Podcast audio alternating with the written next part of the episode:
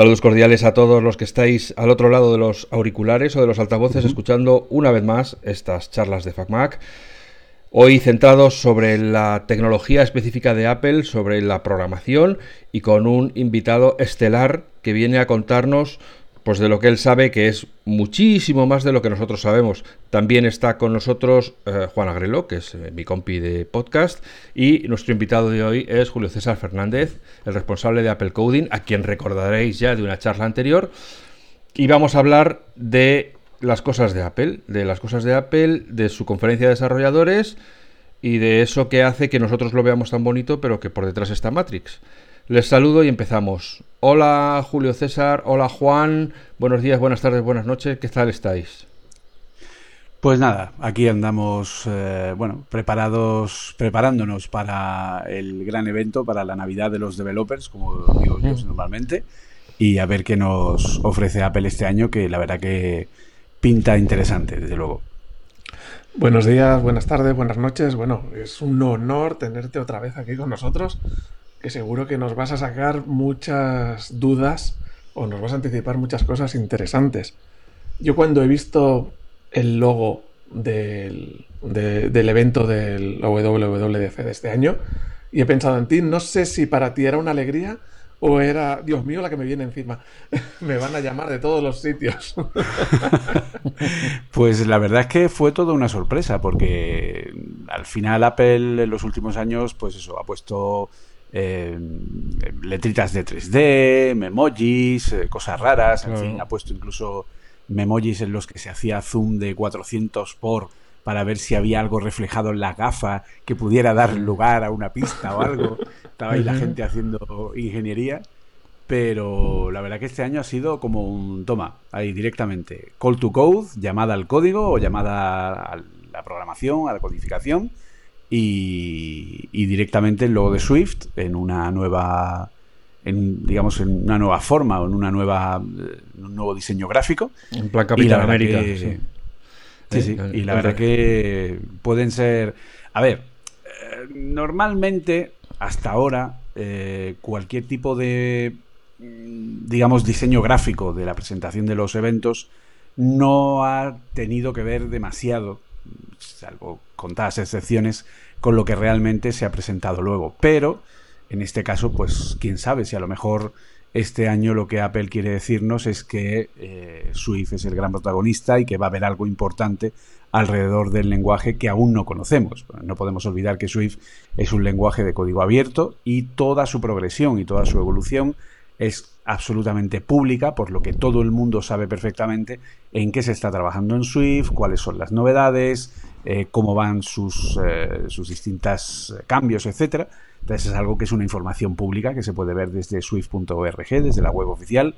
Pero bueno, puede ser que mm, tengamos alguna noticia especial de que Swift ahora mismo se pueda convertir en un protagonista especial dentro de los sistemas de Apple y que pase a tener un papel fundamental que ahora mismo los sistemas de Apple principalmente sigue teniendo Objective-C, el lenguaje eh, anterior a Swift. A ver, para, la gente que no está muy puesta en esto, ¿qué es esto de Swift? Por lo que dices, un lenguaje de programación, ¿correcto? Sí, a ver, eh, como suelo decir básicamente, era una cálida tarde de verano en la antigua Grecia. sí, sí. O Sicilia 1916, sí. Exactamente. Cuando eh, Apple, eh, bueno, no Apple, sino la propia Xerox fue la que eh, puso en funcionamiento los primeros ordenadores que dieron lugar a las interfaces gráficas, los Xerox Alto. Esos ordenadores que empezaron a desarrollarse a primeros de los 70 y que Steve Jobs descubrió en el año 79 y que fue lo que le inspiró para empezar el proyecto del Macintosh.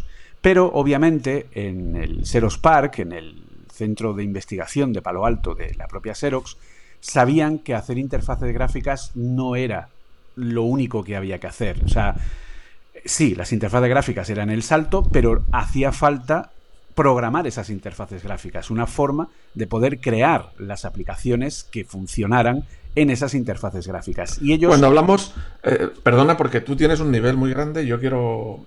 Bajarte, queremos, queremos bajarte a tierra, sí, sí, sí. sí. Para los que no estén tan acostumbrados, en la interfaz gráfica es aquello de que te pones delante del ordenador y no tienes que escribir unas órdenes sobre una letra blanca o una letra verde sobre un fondo negro, unas órdenes que te las tienes que saber de memoria y le decías al ordenador, como se ve en las películas o como hacíamos nosotros hace muchos años, de escribir las órdenes para que haga esto, para que copie, para que escriba. C dos puntos, barra, barra, si es que todavía me sale. Todas esas cosas. 10, 10 CLS. Exactamente. O sea pues que eso era de, tener que, escribir a que nos encontramos todo dibujado en la pantalla y se parece a cosas de nuestro día a día. Ese es el gran salto de la interfaz gráfica, ¿correcto? Exacto. Es eh, crear una, mm, digamos, eh, una versión, ¿vale? Esqueomórfica, ¿vale? Esa preciosa palabra de la representación digital de un algo real, ¿no? Eh, de un escritorio. Entonces, pues la pantalla se convierte en un escritorio donde nosotros ponemos ventanas y esas ventanas es como si pusiéramos papeles dentro de una mesa donde podemos poner unos encima de otros, ponerlos debajo, ponerlos encima, moverlos, etcétera, y todo eso se interactúa pues con un curioso dispositivo que a los a la gente de Xerox le dio por llamarla ratón. Entonces, eh, obviamente había que crear aplicaciones para esa nueva forma de hacer esa nueva forma de usar aplicaciones. Y eh, en aquel momento Xerox utilizó el lenguaje de programación Smalltalk, que era un lenguaje orientado a objetos y que bueno, tenía una serie de características muy peculiares, sobre todo en el tamaño o la forma de llamar a las instrucciones, porque era bastante gramatical. Entonces, cuando Jobs llevó toda la parte de, que descubrió allí y creó el proyecto del Macintosh, previo a ser invitado a abandonar el proyecto de la Apple Lisa, eh, pues hizo toda la parte de usuario, pero la parte de desarrollo no la hizo porque lo invitaron a abandonar Apple antes. Por lo tanto, él montó su propia empresa, Next, y en esta empresa cogió esa segunda parte que nadie había caído en ella, que era cómo construimos aplicaciones para los nuevos ordenadores con interfaz gráfica de usuario, y creó en Next, el sistema operativo Next Step, y creó la primera vez que públicamente se mostraba pues un lo que conocemos técnicamente los desarrolladores como un framework, ¿vale? Una gran librería compuesta de un montón de componentes que permite utilizarse para crear aplicaciones, para crear ventanas, botones, campos de texto, cómo se interactúan los unos con los otros, etcétera. Pero antes de Next ya teníamos eh, Apple que empezó con el Lisa, que no salió bien, pero luego el Macintosh, que es el ordenador con ventanas, con, el interfaz gráfico que estamos hablando. Pero fue antes del Next todo eso. ¿Cómo lo programaban? Pues las aplicaciones del Macintosh tenían que programarse con el Lisa, porque el Macintosh no tenía entorno de desarrollo. Tenían que usar un Apple Lisa para poder programar con el entorno de desarrollo que había en el Lisa que no era reutilizable, era un entorno de desarrollo sobre el subsistema de ensamblador del Motorola 68000, del procesador, y tenían que construir las aplicaciones pues básicamente a pedalillo, es decir, dibujando cada ventana de manera manual, dibujando cada elemento de botón de forma manual, no pudiendo reutilizar ningún tipo de elementos, sino que cada botón era un código totalmente independiente, cada campo, o sea, aquello era un infierno de muchísimos años de desarrollo que Next revolucionó al decir, no, no, es que ahora tienes un objeto botón en el que dices, quiero un botón que tenga esta etiqueta y que haga esto cuando lo pulse. Lo pongo en un lienzo y listo. Eso era ciencia ficción hasta el año 1988, mm. porque todo lo que se hacía era programación absolutamente manual y artesanal. Vamos a sacar una de esas cosas que todos hemos oído mil veces para ya dejarlas explicadas y lo voy a decir así, tal cual. Programación orientada a objetos. Exacto. Exacto, ese fue el paradigma, un paradigma que ya estaba presente desde el finales de los años 60, pero que a nadie se le había ocurrido aplicarlo al tema del desarrollo de aplicaciones de interfaces gráficas. Entonces, cuando Jobs sacó esto en el año 88 con Next, lo hizo de la mano del lenguaje Objective-C, un lenguaje que más que lenguaje es una superclase de C, o sea, es una, digamos, es poner como una super librería, por llamarlo de alguna forma, encima del lenguaje C para darle una forma y un contexto distinto que se parece en este caso a la forma de mensajes, a la forma de llamar a procedimientos que tenía eh, Smalltalk, el lenguaje que había, usado, que había usado Xerox. Desde entonces, desde el año 1988, ya existían las librerías básicas de creación de aplicaciones para el Mac, como AppKit o como Foundation, y que fueron los dos primeros frameworks de la historia, y se trabajaba directamente ya con Objective-C, desde el año 1988. Cuando fue la revolución, ¿vale? Todo esto avanzamos en el tiempo, llegamos al año 2001, sale un Mac OS X, etcétera, etcétera, pero llega el iPhone. Cuando llega el iPhone, obviamente tienen que crear una nueva librería de diseño de interfaces gráficas para el iPhone, porque el iPhone incorpora el paradigma táctil, ¿de acuerdo? Entonces eso obliga a que Apple cambie su actual conjunto de herramientas de desarrollo llamado Coco a una nueva versión que es Coco Touch, también hecha en Objective-C. Y esta aparece con el lanzamiento del App Store en el año 2008. Cuando la gente se da cuenta de que hay un modelo de negocio ahí increíble del que sacar rendimiento, ¿qué es lo que sucede? Sucede que a partir del año 2008 estamos hablando que empieza la revolución de las apps. Empieza todo el mundo a querer desarrollar para el iPhone pero mucha gente aún no conoce, ni sabe, ni ha trabajado nunca con las librerías de Apple. Por lo que empieza a haber un montón de problemas porque Objective-C no es un lenguaje que esté, no es un lenguaje como tal, que esté bien preparado contra errores. Por lo tanto, los programadores comenzaban a tener bastantes errores de problemas de gestión de memoria, problemas de llamadas dinámicas que no existían, es decir, era muy fácil, no haciendo bien el trabajo, colgar una aplicación en tiempo de ejecución que estuviera hecha en Objective-C. Esto provocó que en el año 2010 hubiera un artículo demoledor que a Steve Jobs le hizo sangrar las retinas, que decía que las aplicaciones de los iPhones eran mucho más inestables que las de Android. Y esto cabreó bastante a Jobs. Porque... al final hay que saber tocar la fibra para que el mundo cambie. O sea, es, Exacto. es un tema de sentimiento al final que le, Exacto. Que, le da ahí en el corazoncito, le toca la fibra y vamos a cambiar el mundo. Pero antes de, antes de que des el salto, porque ya te veo venir que está llegando el pajarito, eh, ¿por qué era tan importante Objective-C? ¿Por qué no otros? Porque hay muchos lenguajes de programación. Yo, mira, para que te hagas una idea, yo empecé ahí con el triqui triqui triqui, con el Amstrad 464, el CPC 464, con el que llevaba el Basic. Me acuerdo que hubo algo de la carrera de, de Turbo Pascal y tal. Había muchos lenguajes. ¿Qué tiene C de especial? ¿Por qué era el rey? Pues porque C era y es el rey. C es el lenguaje de, vamos a llamarlo, alto nivel, que está más pegado a, a la parte, a la capa binaria de los sistemas. De hecho, todos los sistemas operativos hoy día funcionan en base al lenguaje C, porque C es un lenguaje que está, es el lenguaje que está más cercano a el código máquina a nivel binario y es uno de los lenguajes que más tiempo tiene, que más evolución ha tenido y que es más flexible a la hora de a la, par que complejo, porque trabajar en C de una manera eh, segura es bastante compleja porque deja al programador la responsabilidad de eh, controlar cualquier tipo de posible error, etcétera, etcétera, y se centra sobre todo en el rendimiento, en que todo vaya lo más rápido posible y que se saque el mayor partido a cada una de las partes binarias que tienen los distintos sistemas. Ese es el, ese es el motivo por el que hoy día existen y seguirán existiendo siempre errores de seguridad. Los errores de seguridad, los famosos zero days, que están continuamente parcheando y que de pronto nos dicen, pues hay un error que permite que alguien eleve permisos y se haga con nuestro dispositivo, etcétera, etcétera, no son más que errores de C que un programador no ha controlado. Algo tan tonto como decir, pues yo voy a necesitar una cadena de 10 caracteres, pero no controlo que en esa cadena entre solo 10 caracteres. Entonces en C eso lo tienes tú que controlar, no lo controla el lenguaje.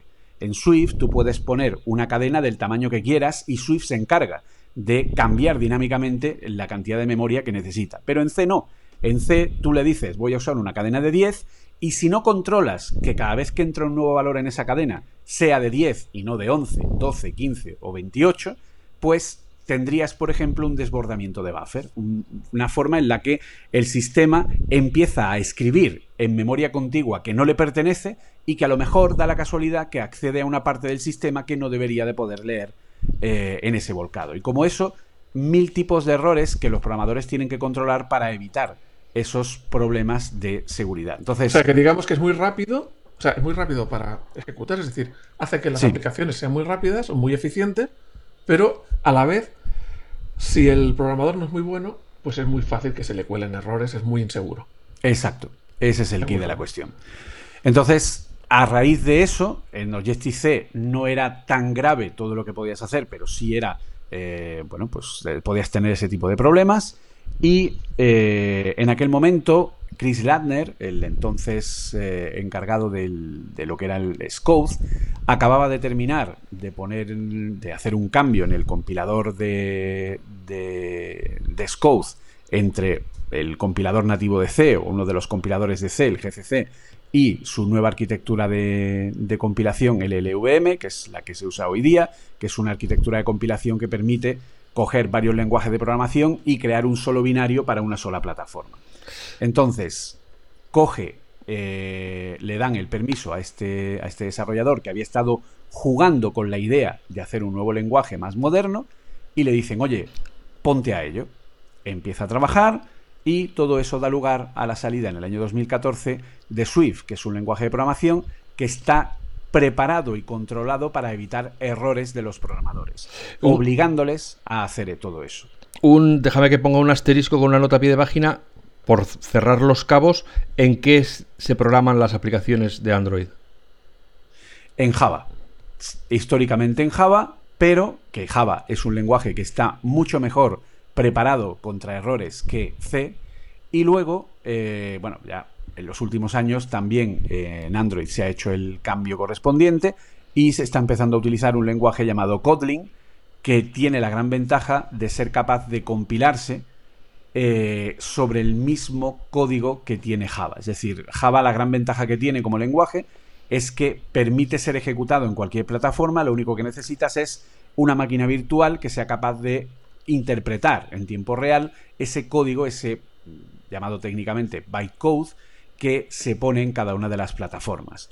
Kotlin es capaz de generar el mismo bytecode que genera Java, por lo tanto, en la ejecución en Android no se nota. O sea, el sistema no sabe si lo que está ejecutando es Java o es Kotlin, porque está ejecutando el mismo código ¿Y, compilado. ¿y, esa es propiedad de Google o es, es independiente también? Kotlin es de una empresa alemana llamada JetBrains. Y Google lo que hace es utilizarlo como lenguaje principal. O sea, digamos, para entendernos, em, a ver si lo digo bien. En una aplicación de Android hecha en Java, el programador escribe en un lenguaje. Vamos a suponer que escribe en, alemán. Y eh, el propio teléfono tiene un traductor que es capaz de leer, de escuchar el alemán y decírselo al lenguaje que entiende el teléfono, que es inglés. Y entonces, cuando va ejecutando un programa, va leyendo el libro que está en alemán y ese traductor del medio va haciendo la traducción, se lo va traduciendo al inglés y se lo dice al, teléfono para que lo ejecute. Claro, ahí tenemos un problema, que tenemos un paso intermedio, que es esa traducción que hace perder potencia y eficiencia. Y que consume más memoria, por eso en Android siempre hay más memoria RAM que en Apple. La ventaja es que el programador tiene menos trabajo porque dice yo hago todo en mismo idioma y ya se encargará el traductor de traducirlo a la máquina que lo tenga que traducir. Si una máquina habla inglés, lo traducirá al inglés, y otra máquina habla japonés, se lo traducirá al japonés, algo así. Sí, va a ver, es más fácil incorporar hardware. Es decir, tú Android lo puedes poner en cualquier tipo de hardware, el que sea. ¿Vale? Lo puedes poner. Pues, pues eso.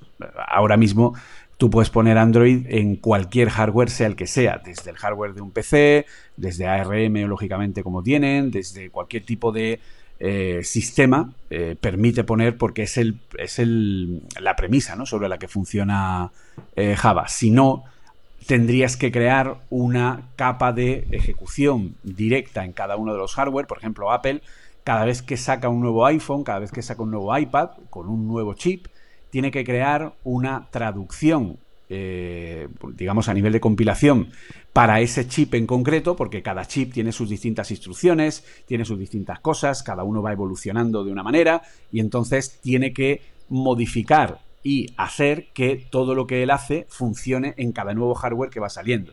En Android eso no es necesario. Yo monto la capa de Android y sea cual sea el hardware, se adapta de una manera mucho más rápida. O sea que en el, caso del, volviendo al ejemplo que te ponía, en el caso del iPhone, eh, el, libro que, lee para ejecutar el programa ya sea, es una edición especial para ese teléfono. Y que ya está traducido al idioma, que él entiende. claro. Pero la ejecución es muy rápida. O sea, tienes que hacer un librito para cada aparato distinto. Pero la ventaja es que ya lo lee directamente sin traductor intermedio. Y, entonces, en cambio, en Java no te preocupas porque ya tendrá cada uno su traductor. Pero claro, cada vez que ejecutas un programa tiene que haber alguien en medio traduciendo con la pérdida de eficiencia. Eh, y el mayor uso de memoria. Claro, el uso de memoria. Entonces, eh, este, este otro software que decías de Android, que ya no era Java, que era esto de los alemanes, has dicho. Kotlin. Lo que haces ya es escribir directamente en el lenguaje que entiende el, sistema, ¿no? no, lo que hace es escribir en el mismo lenguaje que eh, al que traduce Java. Es decir, eh, no para el sistema no hay una distinción entre si está escrito en Java o si está escrito en Kotlin. Eh, utilizan la misma, la misma primera traducción que luego llega a la máquina virtual de, Java. O sea que Java tiene que seguir interpretando otra vez. Exacto. No ganamos eficiencia en ese aspecto. No, no, no, no. Ganamos en, eh, en lo que es eficiencia del propio código, porque Kotlin es un lenguaje más moderno, más seguro, es un lenguaje más potente en cuanto a, la, a todo lo que se puede hacer con él. Y entonces, pues eh, eso aporta un plus a los desarrolladores porque pueden hacer mejores cosas eh, de una forma más sencilla. O sea que digamos que tenemos los dos, los dos formas de, programar, como hemos dicho, que es la que normalmente usa Android, que es yo lo hago en un lenguaje más o menos estándar y ya habrá un traductor que lo adapte al aparato. Y la de Apple es yo ya te doy el programa perfectamente adaptado a cada software para que no haya intérpretes por medio. Exacto. Y, directos. Y, entonces, eh, digamos, eso lo tenemos cuando se hacían las aplicaciones en C y cuando se decide pasar o empezar a trabajar en, la idea de Swift, eh, seguimos haciéndolo de la misma manera. Es decir, un programa perfectamente adaptado al dispositivo. Sí, en cierta forma. Es decir, en Swift, Swift es un lenguaje que está desarrollado en C, ¿vale? Entonces, eh, tiene una parte de C muy importante y luego tiene una parte que está pegado a lo que es el, el propio hardware de cada dispositivo, está más pegado a código máquina. Swift lo que hace es utilizar el concepto de la máquina virtual de bajo nivel, ¿vale? Que es las siglas del compilador LLVM, que es el que utiliza todo el sistema. ¿Qué es lo que sucede? Si yo trabajo en Objective-C, cuando compilo, genero directamente código máquina que se ejecuta contra el hardware contra el que estoy ejecutando la aplicación. No, que le hablas en su propio idioma. Exacto. En Swift no sucede esto. En Swift se hace una primera compilación muy parecida a la que hace Java a un código intermedio, que en el caso de Swift se llama bitcode, que lo que hace es esa primera traducción, igual que la que hace Java, muy parecida. Pero luego el compilador hace un segundo pase, ese pase de traducción que tú has dicho en el que el alemán es traducido en tiempo real al inglés, pues ese paso lo hace el compilador directamente en vez de tener que hacerlo en tiempo real. Entonces, por eso es una máquina virtual de bajo nivel. Lo que hace es traducir del alemán directamente traduce a ese inglés y ya habla el mismo idioma del hardware en el que se ha compilado. Pero lo que hace es utilizar una librería, eh, digamos, una librería de bajo nivel, ¿vale? Lo que se conoce como la librería estándar del lenguaje, que básicamente es como si yo me voy a otro país y llevo un diccionario en la mano o un traductor en la mano en el que yo ya sé el idioma, pero voy repasando las llamadas, ¿vale? O sea, digamos que es como un puente en el que le dice el lenguaje Swift, yo quiero hacer esto, y el, ese, esa librería estándar lo que hace es ejecutar la instrucción de manera nativa, ¿vale? Es como un paso intermedio, es lo que se conoce técnicamente como un puenteo o un bridge, ¿vale? Es decir, lo que hace es coger la instrucción en Swift, que no es una instrucción en C, y traducirla a su equivalente, no es una traducción, es más bien como una equivalencia directa eh, para que esa instrucción en Swift tenga su equivalente en instrucción en C, pero no interpretada a nivel de lenguaje intermedio, sino interpretada sobre el mismo lenguaje en inglés. Es como si fuera, por decirlo de alguna manera, como si alguien habla andaluz muy cerrado y necesita que otra persona eh, lo entienda bien y sepa qué es lo que ha dicho, ¿vale? Pero todos hablamos español, ¿no? Es algo parecido. Y entonces, ¿eso tiene una pérdida de. ¿Hay una pérdida de potencia, de rendimiento y necesita más RAM como Java? ¿O no le pasa eso? No porque no tiene que tener, porque todo lo hace a nivel de ejecución binaria. No tiene que tener un componente cargado, ni tiene que tener nada. Simplemente es, pues eso, una librería que se encarga de traducir las llamadas a bajo nivel. Entonces es como en vez de hacer la llamada directa a un sitio tocando una tecla, pues yo le digo a Siri que ejecute esa tecla, ¿vale? Es algo parecido. Pero la velocidad no, no, no se, siente. no se siente, ¿no? Es casi, de hecho, incluso en, muchas tareas, eh, Swift está tan optimizado que incluso es más rápido, a pesar de esa traducción, que hacerlo directamente, por ejemplo, con Objective-C. Por recapitular, déjame un momentín, déjame que meta baza, pero levanto la mano tranquilamente. a ver, entonces, Swift es un lenguaje creado internamente por Apple basado en Objective, en Objective C. Basado en C. Basado en, C. Pero es eh, código abierto, es gratuito utilizar. ¿Y solo se utiliza en dispositivos de Apple o se puede utilizar en más cosas? Al principio solo era para entornos Apple. Al principio cuando salió nadie sabía que iba a ser código abierto. Fue código abierto al año siguiente, en el año 2015. Y la gran sorpresa fue que Apple lanza soporte de su lenguaje para Linux. De forma que primero soportó Ubuntu como distribución Linux de manera oficial y después ha ido incorporando CentOS, Amazon Linux, etc. Entonces ahora Swift ya es compatible tanto con Linux como con Windows, de forma que tú puedes utilizar el lenguaje Swift en cualquier plataforma para, bueno, pues hacer programas. Ahora, hay que distinguir muy bien la diferencia entre hacer aplicaciones, que es utilizar el framework Coco Touch, a hacer un programa en Swift, que es algo que sí puedes hacer en cualquier entorno. Entonces, eso nos permite, por ejemplo, algo que yo normalmente hago, que es utilizar Swift como lenguaje de lado servidor para crear APIs para crear servidores que den servicio a eh, las aplicaciones y que van directamente en Linux y que están programadas en Swift. O sea que Swift se puede usar en cualquier mm, sistema operativo, en cualquier distribución. Yo de hecho incluso lo utilizo en una Raspberry Pi donde tengo el, el lenguaje instalado y puedo hacer programas y ejecutar y crear lo que quiera, etcétera. ¿Y Apple lo usa para hacer su propio software? Lo empezó a usar hace un par de años, aproximadamente par de años tres, ¿vale? Eh, hasta que no ha tenido una evolución más importante, Apple ha seguido usando y Apple sigue usando.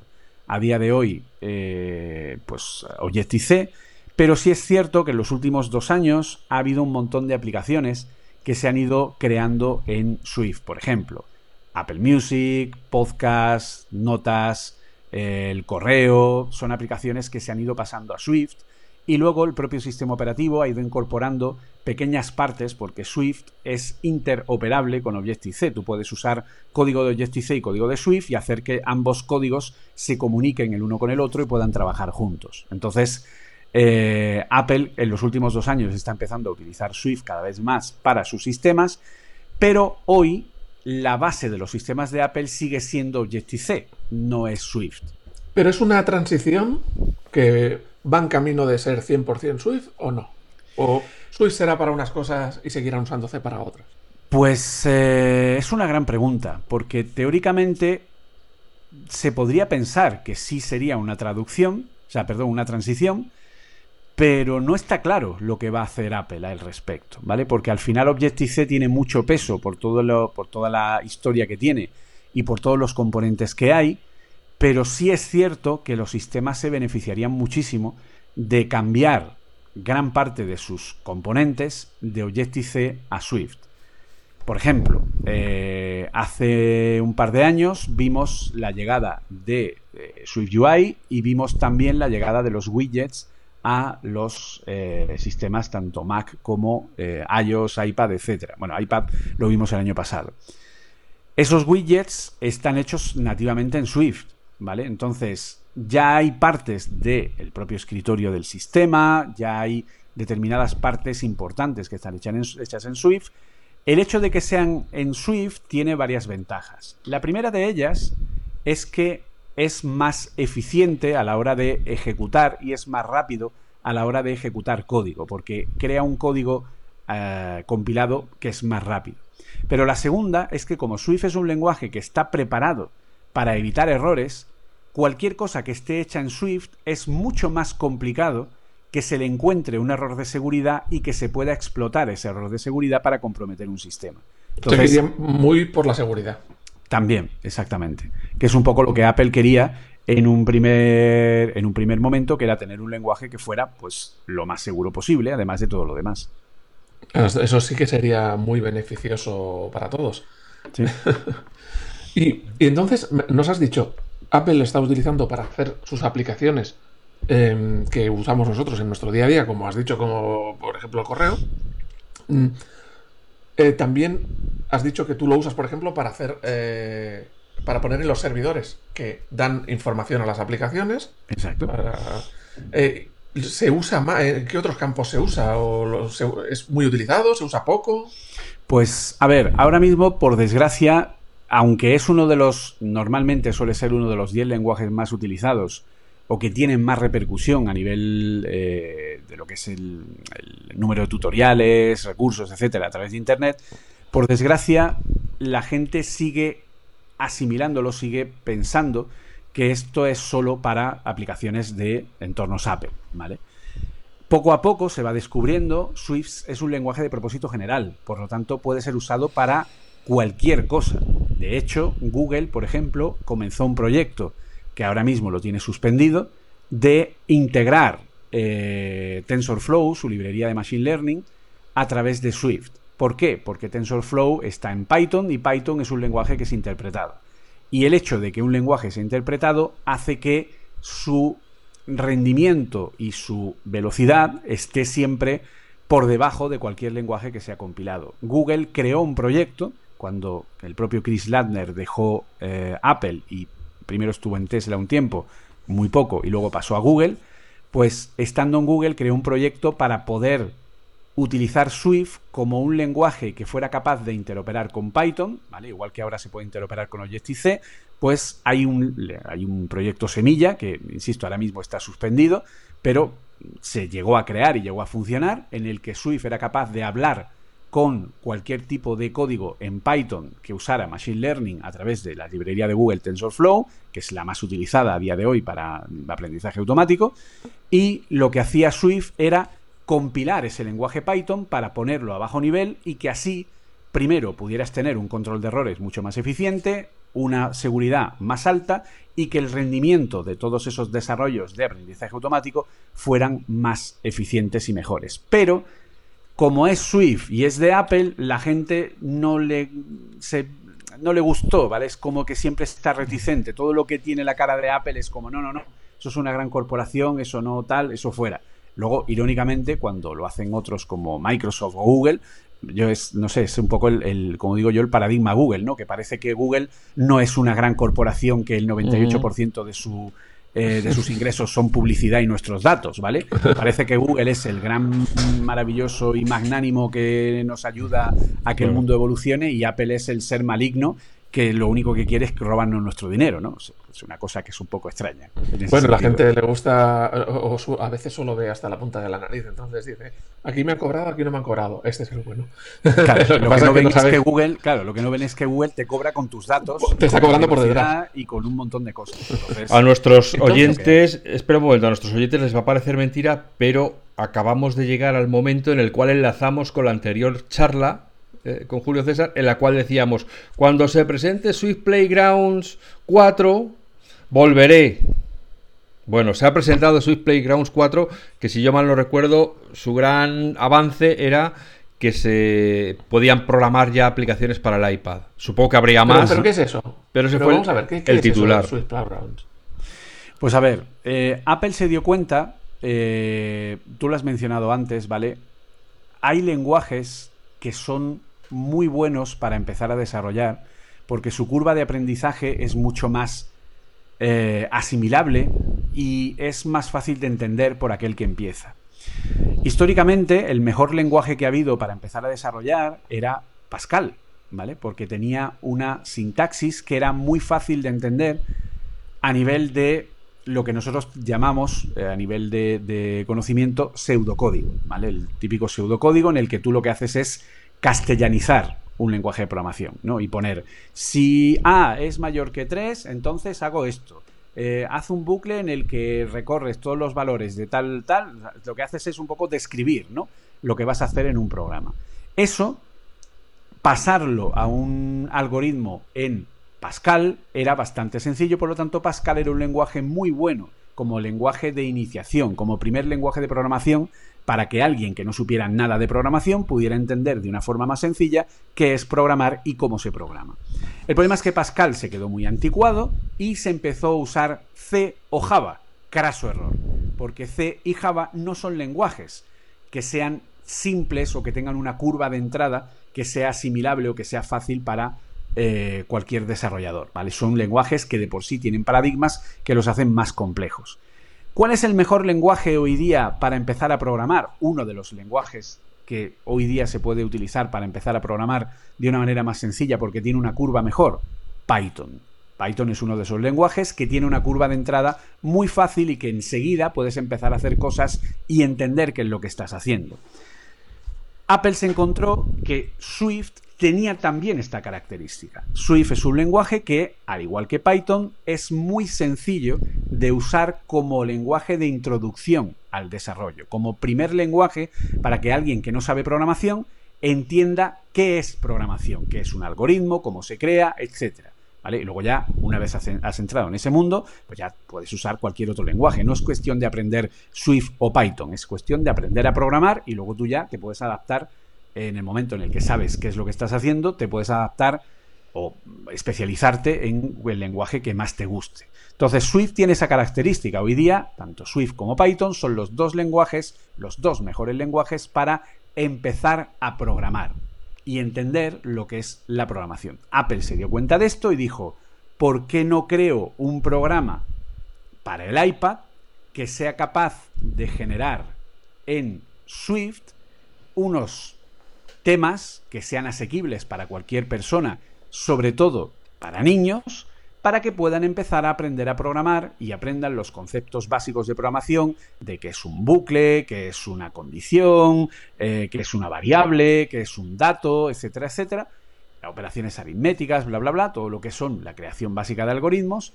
Y entonces creó hace bastantes años esta aplicación, Swift Playgrounds, que es una aplicación que permite, por un lado, cualquier tipo de código en Swift y luego por otro lado también seguir una serie de lecciones que Apple creó con unos muñequitos y con una serie de juegos y tal, gamificando todo lo que es el proceso de aprendizaje de lo que es aprender a programar. Y con todo ello creó un programa que ahora mismo eh, cualquier profesor de cualquier eh, instituto, colegio, etcétera, puede acudir y es totalmente gratuito, que se llama programación para todos, ¿vale? Everyone can code, que lo que hace es dar una serie de materiales oficiales de Apple, que también están en español, y que permite dar una serie de rúbricas de evaluación, de dinámicas de aula, etcétera, para que los niños a través de niños y jóvenes a través de sus playgrounds puedan aprender programación de una forma pues entretenida, amable, afable, divertida, etcétera, etcétera. O sea, ¿qué dirías que eh, con Swift Playground se puede empezar para el que no sabe nada? Exacto. Pero ¿qué, necesito? ¿Qué aparato necesito para ejecutar? Un iPad. Un iPad. ¿En el Mac está? En Mac también está, sí. O sea que podría, si tengo un Mac o tengo un iPad, podría ejecutar Swift Playground. Sí. Bueno.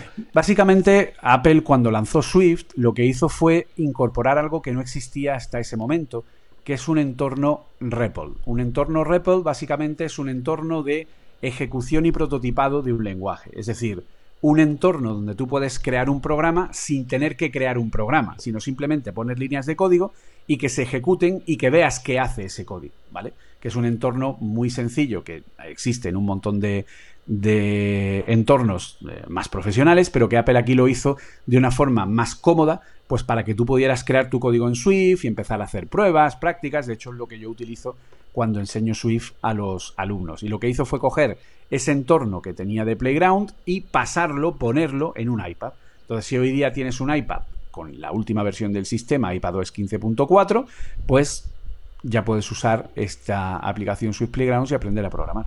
¿Pero solo sirve para aprender a programar o podría hacer yo algún programita con ella? Bien, ya esa, para ejecutar. Esa era la diferencia. Yo podía hacer prototipos de cosas serias hasta ahora y siempre he podido hacerlo, yo de vez en cuando lo he hecho, incluso prototipos de realidad aumentada, de videojuegos, de cualquier cosa que tú puedas hacer con Scode se puede prototipar, no como una aplicación, porque no se podían hacer aplicaciones, pero sí se podían crear pequeños prototipos de interfaces, de juegos, de cosas que te permitieran probar eh, determinadas partes muy concretas, ¿vale? Pero a partir de la salida de Swift Playground 4 en diciembre, lo que han hecho es incorporar la posibilidad de poder crear aplicaciones con la nueva librería Swift UI, que es una librería que está creada 100% en Swift y que permite crear aplicaciones de una forma completamente distinta y mucho más práctica a lo que se ha hecho hasta ahora con la librería clásica que viene del año 88 de Next.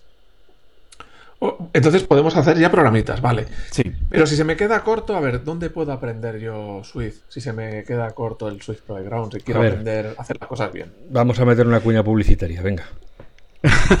dilo, dilo, dilo. Así, sin, sin tapujos, dilo. A ver, si quieres aprender eh, de forma gratuita, ¿vale? Tienes todos los materiales de Apple, ¿vale? Solo tienes que entrar en ebooks, ¿vale?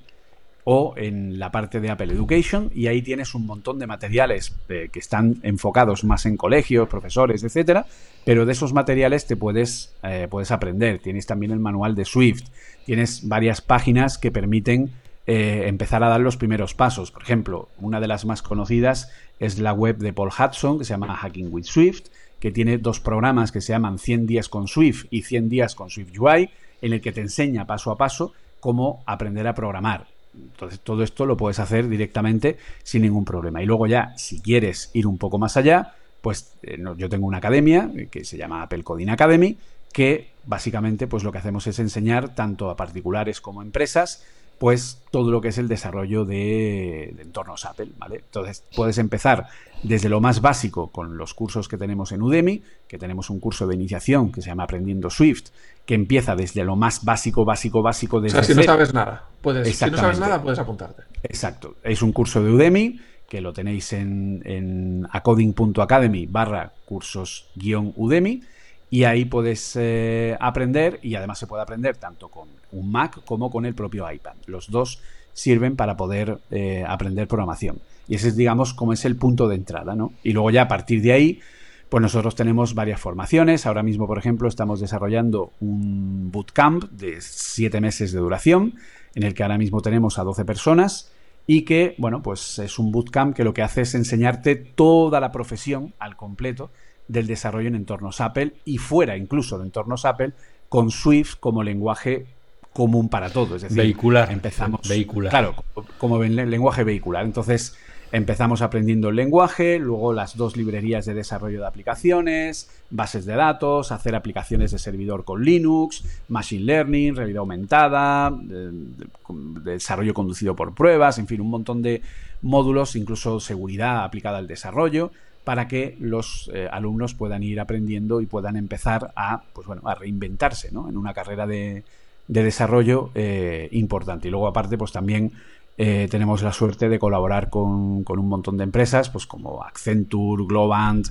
y algunas otras así no tan grandes, pues que han confiado en nosotros y que bueno, pues estamos dándoles formación para reciclar a sus pues a todo su personal en nuevas tecnologías, en Swift UI, en manejar mejor Swift, en seguridad, en fin, en un montón de cosas. O sea, tú me estás diciendo que a lo mejor alguien como yo que estaba que, que se acuerda de sus tiempos del CPC 464. Ayer, empecé yo, yo empecé con un 6128. Bueno, eso ya era un nivel de, ricachón, ¿eh? con unidad de disco. Bueno, dejadme que le diga a nuestros oyentes que en estos momentos lo normal es que empezara a sonar música de ambiente mientras ellos hablan de sus cosas ¿eh? se ponen nostálgicos y volvemos enseguida en cuanto acaben. ¿eh? O sea, seguid, seguid. No, algo así, en, nueve, en siete meses puedes aprender a hacer, a, programar bien. A ganarte la vida. puedes tener, a ver, en siete meses puedes obtener la base para que con esa base puedas empezar eh, a trabajar y a hacer proyectos propios, una de las cosas que nosotros hacemos es eh, un proyecto final tutelado por mí, en el que es un proyecto que luego ellos pueden publicar en el App Store si quieren, y que es un proyecto pues que use todo lo que se ha dado durante la formación. Entonces, todo eso te da la base necesaria para, uno, poder incorporarte a un mercado laboral en un perfil más bajo para empezar a evolucionar dentro de una carrera profesional, o empezar a trabajar por tu cuenta, empezar a coger más experiencia por tu cuenta y empezar a trabajar más haciendo aplicaciones, publicando, etcétera, etcétera, y creándote un currículum, y luego, pues, en un tiempo determinado, según tu capacidad, pues te puedas incorporar a lo mejor a puestos que sean de mayor responsabilidad o que requieran un mayor eh, conocimiento o experiencia. Pero lo estás comentando ahora mismo como para trabajar de programador.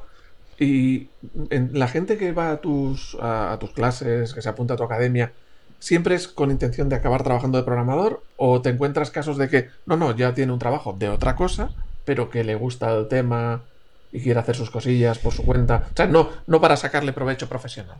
Pues básicamente tenemos dos perfiles. El perfil de emprendedor y el perfil de reciclado.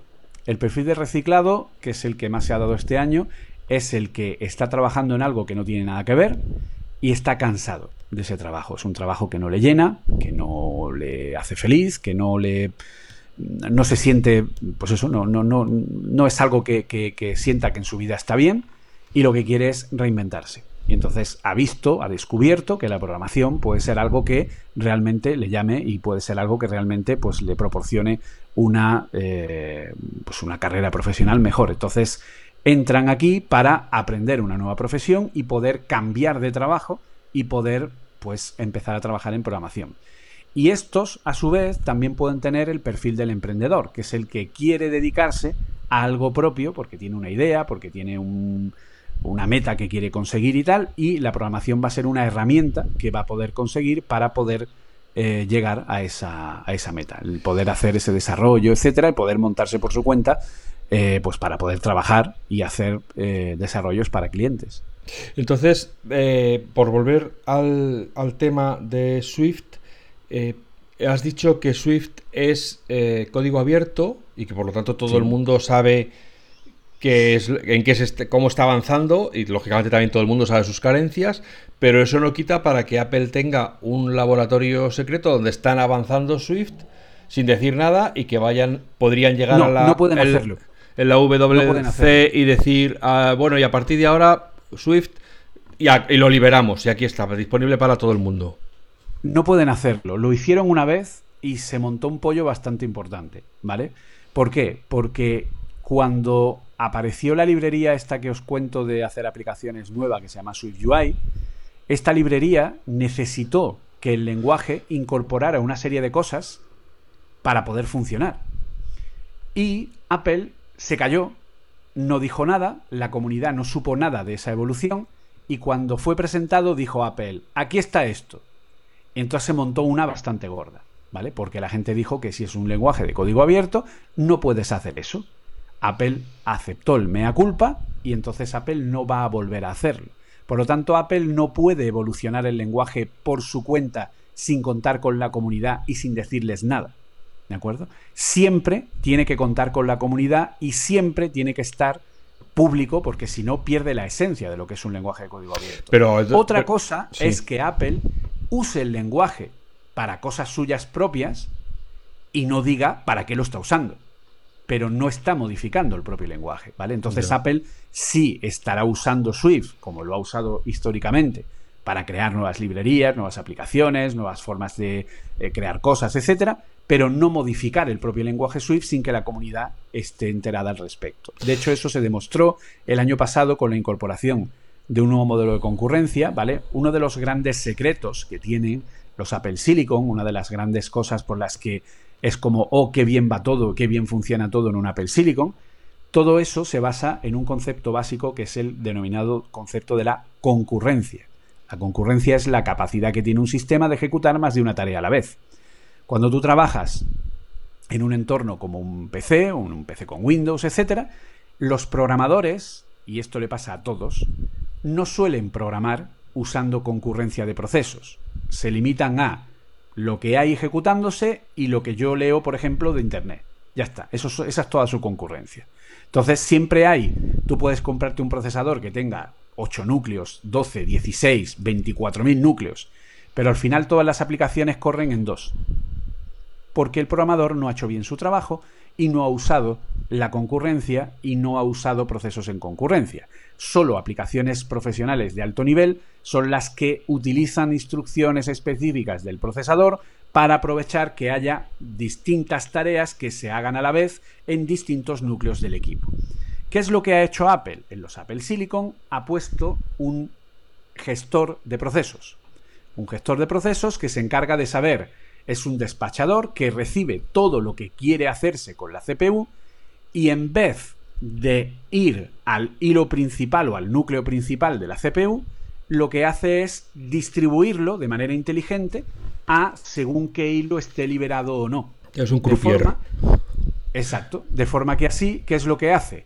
Que optimiza el rendimiento y hace que cualquier tarea, aunque no esté programada para usar concurrencia, se haga, eh, se saque ventaja ¿no? de esta concurrencia. Entonces así consigue que todo funcione de una manera mucho más óptima y que cualquier programa, aunque no esté programado, como es lo habitual, usando concurrencia, use esa concurrencia. Por ejemplo, Android este año va a presentar en todos sus flagships de las distintas marcas un nuevo procesador de Qualcomm que tiene, o de Samsung, que también ha usado la misma arquitectura, que tiene un núcleo que es el supernúcleo.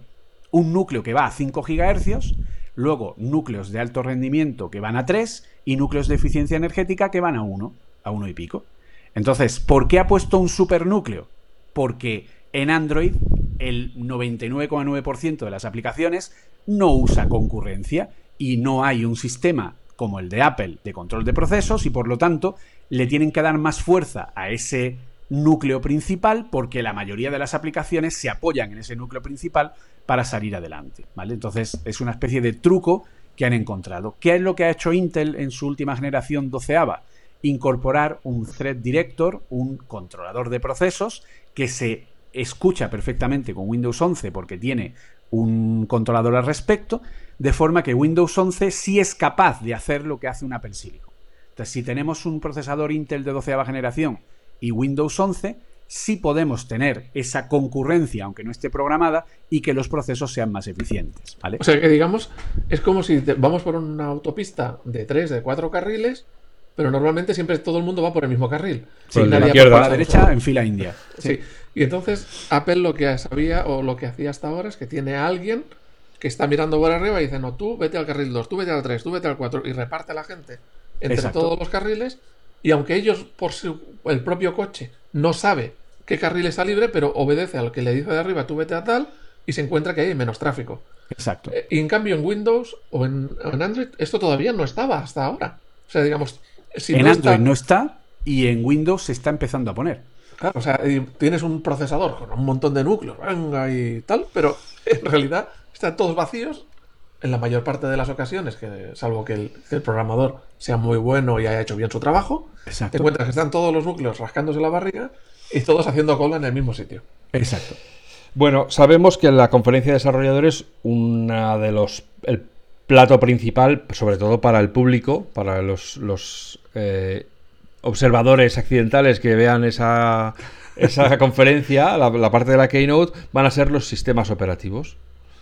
Va a anunciar sus nuevos las novedades del sistema, porque tiene que dar a los desarrolladores tiempo para estudiarse esas nuevas librerías, esas nuevas conectividades, etcétera. ¿Te parece que te pidamos opinión sobre los distintos aspectos de los sistemas operativos? A ver a ti que... Porque el otro día hablábamos Juan y yo y, decíamos, es que, por ejemplo, en el sistema operativo del Mac, si nos dicen, ¿qué le falta al sistema operativo del Mac? ¿Qué, qué, podría añadir Apple? Pues yo hace ya muchos años que estoy absolutamente desorientado, no tengo ni... bueno, ni idea de qué podría, qué, le, qué pueden inventarse ahora que diga, ah, es verdad, jue, como no lo han hecho antes. ¿Tú, qué, grandes, qué, qué carencias le ves todavía al MacOS?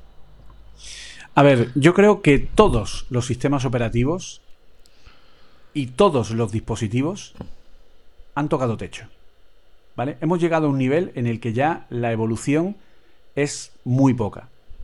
Es cierto que Apple se puede sacar de la chistera algo como el tema de Universal Control y de pronto dice, uy, pues puedo pasar el ratón del iPad al Mac, ¿no? Y es como, hoy no se me había ocurrido eso, qué maravilla, ¿no? Pero hemos tocado techo a nivel de evolución porque poco más hay ya que aportar a cualquiera de los sistemas operativos porque están lo suficientemente evolucionados como para no necesitar nada nuevo. Ahora es el momento de mirar hacia atrás y decir, a ver, ¿qué es lo que no termina de ir bien? Y empezar a arreglar, empezar a poner los parches apropiados en los sitios donde han quedado después de la obra pues algún agujero aquí o una, en fin, pues una parte de la pared que no ha quedado igual de equilibrada o aquí la puerta, el marco no está bien y hay que ponerlo de una manera. O, como hicieron con los como hicieron con los Mountain Lion y compañía, eh, hacer un poco de limpieza de para todos, básicamente. ¿Tú crees que este año va de eso? ¿Va de pulir más que de meter nuevas nuevas características? Yo tengo la esperanza de que sea así yo tengo la esperanza de que sea así. No lo sé, ¿vale? Obviamente. Pero tengo la esperanza de que sea así por un motivo muy sencillo. Y es que, mm, repito, no hay más margen para mejorar. Es decir. Bueno, en iPad sí.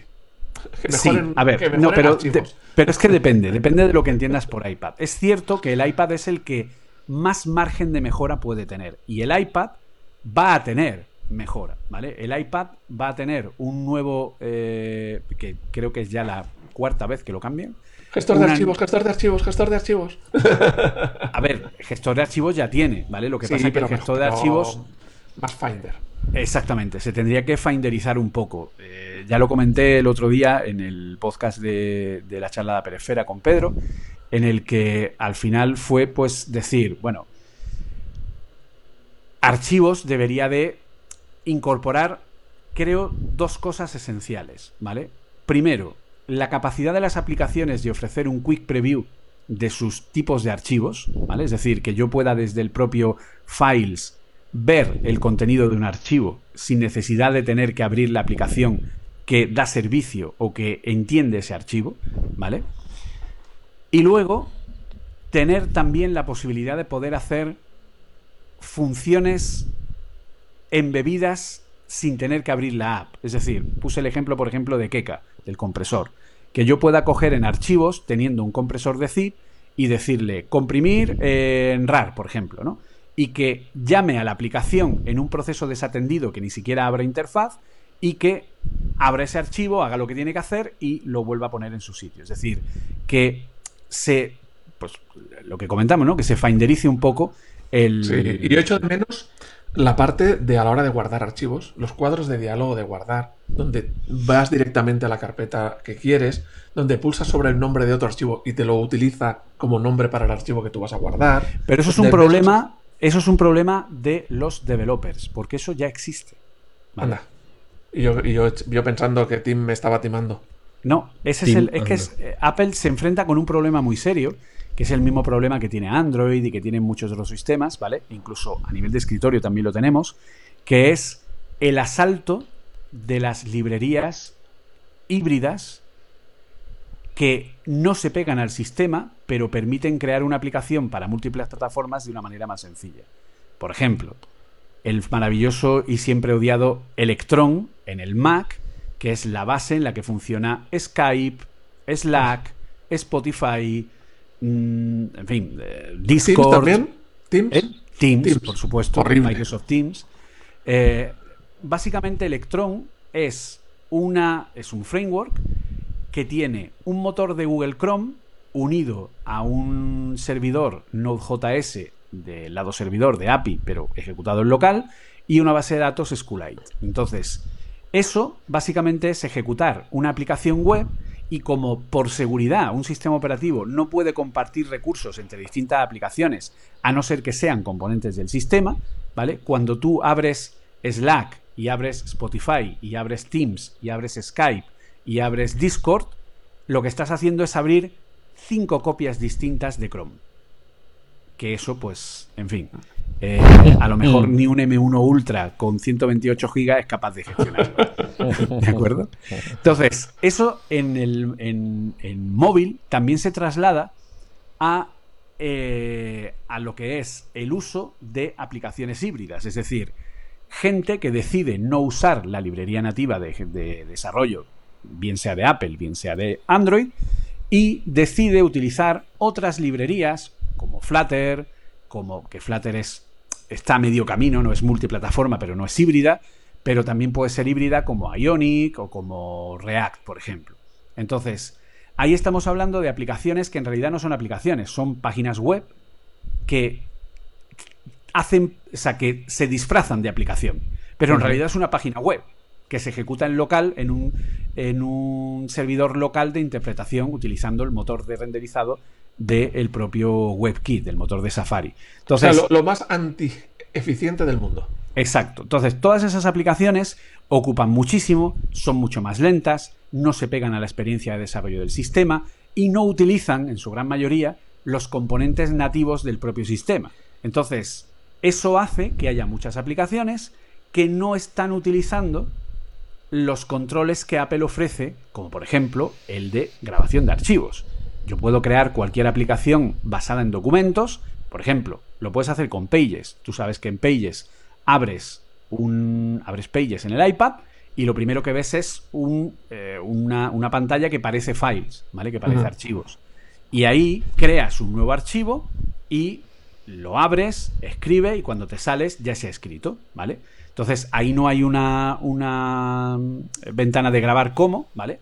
Pero sí se puede, por ejemplo, creo recordar que, no sé si Procreate me parece que lo tiene o algo así, eh, sí se puede sacar un diálogo del sistema en el que tú le digas cómo quieres que se llame ese archivo y se grabe, ¿vale? Entonces, el problema es que hay muchas funciones, por ejemplo, el iPad permite desde hace ya tres años utilizar un monitor secundario a pantalla completa para dar eh, contenido de apoyo a la ejecución de una aplicación.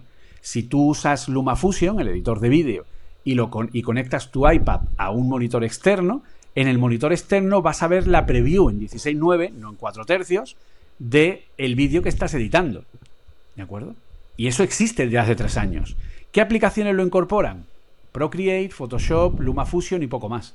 ¿Vale? ¿Por qué? Porque los desarrolladores, uno, no tienen la formación para conocer que existen esas herramientas e incorporarlas. Y dos, en muchas ocasiones se centran demasiado en dar su propia experiencia de usuario porque intentan huir de lo que se conoce a nivel, mm, digamos, eh, coloquial, ¿no? Como el no quiero tener una app que parezca los ajustes del iPhone, ¿vale? Esto es lo que más escuchas a todos los niveles, ¿de acuerdo? Pues yo, yo ayer me estaba acordando de alguien cuando puse un, un capítulo de una serie en Amazon Prime y le han cambiado la aplicación Amazon Prime en Apple TV y no sé qué han hecho, pero digo, la pero ¿cómo han hecho esto? O sea, es a, peor, o sea, más diferente de, de la estándar y más complicado. Digo, ¿por qué en lugar de irse a lo estándar, a lo que todo el mundo conoce, que es fácil y tal, pues entiendo que es por eso que dices, ¿no? Intentar diferenciarse y no parecer las demás. Exacto, porque quieren tener su propia, eh, digamos, su experiencia unificada, ¿vale? Que es como, oh, Dios mío, que es como Netflix, ¿no? Que Netflix, eh, lo pongas donde lo pongas, tiene el mismo tipo de experiencia. Pero es cierto que, por ejemplo, Netflix ha sido lo suficientemente inteligente, o Disney Plus, por ejemplo, para saber que dentro de una experiencia propia, sí tienes que pegarte a cómo funcionan las aplicaciones nativas en cada sistema. ¿Vale? Entonces, por ejemplo, ahora nos hemos encontrado la gran sorpresa de que tanto Netflix como HBO Max están utilizando el player por defecto del Apple TV, ¿vale? Que es un player unificado en el que cuando quieres cambiar de subtítulos, de idioma, eh, quieres echar para adelante, para atrás y, aprovechar el mandito nuevo con el circulito, pues eh, con este reproductor se puede utilizar y entonces tanto Netflix como HBO Max están utilizando este reproductor por defecto para unificar, ¿vale? Al final, incluso la propia Google anunció hace meses que va a tirar a la basura todas sus aplicaciones una por una, empezando por YouTube, y la va a crear nueva con eh, las herramientas nativas, obviando sus propias herramientas, porque se ha dado cuenta de que hay una fricción muy importante de uso de los usuarios en cada uno de los sistemas, a Dios gracias que alguien se ha dado cuenta después de muchos años, que hay una fricción de uso de que el usuario está acostumbrado a manejar. Si es que cuando yo hago una aplicación, la aplicación tiene que ser lo suficientemente sencilla para que un usuario sea capaz de usarla sin tener que aprender a usarla, que la use por intuición. Y eso se basa en usar los controles que tiene el sistema de manera nativa, que no tienen por qué tener el mismo aspecto. Pero siempre pongo el mismo ejemplo. Si tú a un usuario de iPhone le pones una barrita de scroll en la parte superior con una línea que está subrayando la opción que tienes y que puedes mover con un scroll, el usuario de iPhone no sabe qué hacer con eso, porque el usuario de iPhone está acostumbrado a las pestañas abajo. ¿De acuerdo? Entonces, si tú le pones controles que él no conoce, no va a saber usarlos. Lo que tienes que hacer es, sin, o sea, pudiendo crear tu propia forma de crear interfaces, pero ofrecerle al, usuario controles que él identifique. usar las convenciones, claro. Exacto, para que el usuario sepa usar tu aplicación sin necesidad de tener que aprender a usar tu aplicación. ¿Vale? Y eso se hace pues usando y desarrollando de manera nativa y diseñando, conociendo lo que es los, eh, las directrices de diseño de interfaces humanas de Apple. Algo que, por desgracia, hoy día los diseñadores, todos, cuando tú pones a un diseñador gráfico, o sea, a ver, señores de las empresas, por favor, no se contrata a un, a un diseñador de web para hacer una aplicación. No. Mm. ¿Pueden contratarlo? Por supuesto. Pero lo primero que tienen que hacer es formarlo en diseño de apps. Porque una app no es una página web. Y sus formas de ser controlada no tienen nada que ver. Y, ahí te encuentras a lo mejor pues aberraciones, ¿no? O que la usabilidad se va al garete y que la, pues exactamente la usabilidad, la experiencia de usuario, la facilidad de la aplicación, usuarios que nunca usan determinadas funciones porque no son capaces de llegar a ella. Bueno, ¿y cuántas, cuántas aplicaciones se perderán porque el usuario las abre y, siendo muy capaces y muy potentes, el usuario las abre, no sabe cómo utilizarlas y al final eh, la borro y a por otra cosa y, se pierde simplemente no porque no fuera a lo mejor magnífica, sino porque no, el usuario no lo ha podido ver o no ha sabido verlo. ¿Tú crees, ¿Tú crees que Apple dará un segundo round a la privacidad? Pues a ver, eh, Apple tiene eh, en la mano la forma de diferenciarse aún más. ¿Por qué? Porque la actual lucha Google-Apple por Android o por iOS en breve va a ser Meta-Apple cuando lleguemos al metaverso, cuando lleguemos a la realidad virtual y aumentada, en el que Google ya no va a ser un gran actor y en el, que Google está esperando a ver qué hacen los demás, ¿vale? Y ahí va a haber una pelea entre Facebook, Meta, como empresa eh, que va a ofrecer dispositivos más baratos, y Apple, que es la que va a ofrecer los dispositivos más caros con una mejor experiencia. Entonces, eh, ahí la, la baza diferencial entre Apple y Facebook es la privacidad, básicamente. Pero todo lo que hace Apple a nivel general eh, suele ser utilizando la privacidad como base. Y también es cierto que también la usa a nivel eh, de, diferenciación de marca y como una eh, en fin, como un elemento importante de marketing. Pero... yo, no diría a lo mejor que una es más barata y la otra más cara, sino que en Apple el cliente paga el dispositivo entero más el desarrollo o lo que haga falta, y en Facebook paga una parte del dispositivo y el resto lo está pagando con sus datos, con su información, con lo que hace en el día a día. Si eso que tú acabas de decir sabiamente lo entendiera la mayoría de la gente, eh, el mundo sería mucho más bonito y feliz. pero es que gusta pero mucho Pero el problema es que tú miras y ves un móvil de 300 euros, maravilloso, pero por 300 euros, y ves el iPhone y dices, son 1000, pues me voy a poner el 300. Ya, pero es que el de 300, primero, tú, es una cosa muy curiosa, o sea, eh, Apple tiene que ponerle al iPhone más barato, el procesador más moderno, para que la gente no tenga la impresión de que está comprando algo antiguo. Sin embargo, cuando yo compro un móvil de 300 euros, estoy comprando algo que es o más antiguo o mucho menos potente. Porque es un procesador de gama mucho más baja. Como Apple solo saca procesadores de gama más alta, los menos potentes son los que son más antiguos. Pero lo que la gente no sabe es que Qualcomm tiene un montón de gamas de chips y tiene desde los chips más potentes a los chips más baratos y más lentos. y siguen siendo igual de nuevos, ¿de acuerdo?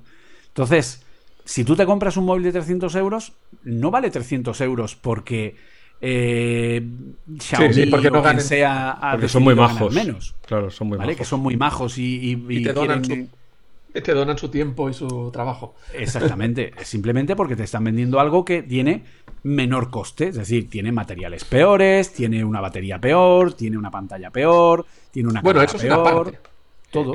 El, estoy poniendo materiales. Operativo. Eh, te estoy poniendo materiales peores es una parte, el no me estoy gastando dinero en el desarrollo de los sistemas es otra parte, pero luego, y esas dos partes, bueno, pues mira, aún son, pues mira, está bien, pero la, parte que es, y es que además voy a vender eh, parte de, lo que, de lo que tú haces, es lo voy a vender y por lo tanto voy a ganar otro dinero que va a compensar la falta. Y te voy a instalar 300 aplicaciones Bloodware eh, nada más arreglar el teléfono, que además no puedes desinstalar y que te van a sacar pop-ups de publicidad o te van a coger tus datos y los van a mandar a vete a saber dónde, etcétera, etcétera. Porque bueno, hasta en la tele que te compres hoy en día te viene con un botón de Netflix, un botón de tal. Ahí está, Netflix está pagando al, vendedor, a Samsung, al, vendedor de la tele que sea, LG, al que sea, por poner su botón ahí, que no puedes cambiarle la función, evidentemente. Yo te invito a que instales un P-Hole, que es una es un componente de seguridad que se instala a través de la Raspberry Pi, que básicamente ejerce de servidor DNS, ¿vale? Es decir, tú le dices a tu tele inteligente que en vez de conectarse a internet resolviendo las direcciones a través de la DNS que te da el propio router, lo haga a través de esta Raspberry Pi ¿Por qué? Porque lo que hace es filtrar el tráfico. Cuando tú te pones a ver todas las peticiones de red que hace tu tele inteligente, y da igual la marca, Samsung, LG, eh, Sony, la que sea, ¿vale? Que esté conectada a Internet, envía todo, absolutamente todo. El tiempo que estás en cada canal de televisión, cuándo cambias, eh, qué es lo que está, qué aplicación tienes instalada, cuál ves más, en cuánto tiempo, eh, de qué manera, cuándo actualizas, todo, todo el uso que haces de la propia tele son datos privados que está enviando de manera continua, recopilando y creando unos perfiles brutales de uso de todas las teles inteligentes que cuando tú lo pasas por un p-hole lo que haces es anular todas esas llamadas. Y, un filtro que estás poniendo entre medias. Sí, sí, sí. Aparte yo en mi caso... el, propio, el propio Netflix, cuando tú usas Netflix, Netflix está... O sea, ojo, Netflix está controlando ¿cuánto tiempo te quedas con la, con, la ventanita de la serie o de la película puesta para leer de qué va y lo que tardas en pasar al siguiente y cuánto tiempo estás moviéndote por el menú y en qué te paras, en qué no, cuánto tiempo ves de cada serie, eh, qué has buscado, mm, en fin, la, la, hostia, o sea, todo, todo, todo lo que hacemos con las plataformas son datos privativos que se envían a nivel estadístico para hacer un perfil nuestro de nuestro uso. En ese caso Apple TV es más eh, Apple TV Plus es más eh, respetuoso. Es el más respetuoso. Apple TV Plus no hace absolutamente nada. Apple TV Plus solo lleva un control de por dónde te has quedado en la serie, cuando la quitas y qué episodios eh, has pulsado para ver. Bueno, alguien Pero además lo hace de forma anónima, es decir, no registra que tú has ido a ver este episodio sino que registra que alguien ha visto ese episodio. A ver, tú, eh, alguien puede decir, bueno, tú estás diciendo eso porque eres fan de Apple y te gusta Apple. No, no, es porque yo, he, entiendo porque yo he auditado lo que envía cada aplicación. Claro, mucha gente está intentando escudriñar todos los paquetes que envía cada dispositivo para intentar pillar a Apple y decir, mira, mira, también está sacándote información. Y entiendo que eso están, lo han intentado un montón y no han encontrado nada. Vamos, que en mi caso, eh, lo que voy a hacer es desenchufar el cable de red de la tele, porque no está por wifi, está por cable. Desenchufar el cable de total. Uso la Apple TV, no uso la tele para nada. La función smart de la tele es bastante mala. Entonces, eh, Oye, la, conferencia de desarrolladores, que el, el WatchOS y el, y el tvOS, que son, yo creo que ahí sí que son dos sistemas operativos por ser los más jóvenes, y luego hablaremos de los que están ahí en, el pelotón, que van los pobrecillos, los gordinflones que van corriendo detrás, que no, que no acaban de coger tracción, eh, que son porque han llegado a lo mejor los últimos o porque son los menos tal, son los que tienen más margen de mejora, yo creo. El, el reloj y el Apple TV. Pues tampoco mucho. El Apple TV, eh, al final, si te fijas, la evolución que ha tenido ha sido, yo creo, fíjate lo que voy a decir, yo creo que ha sido la evolución más inteligente de todos los sistemas de Apple, ¿vale?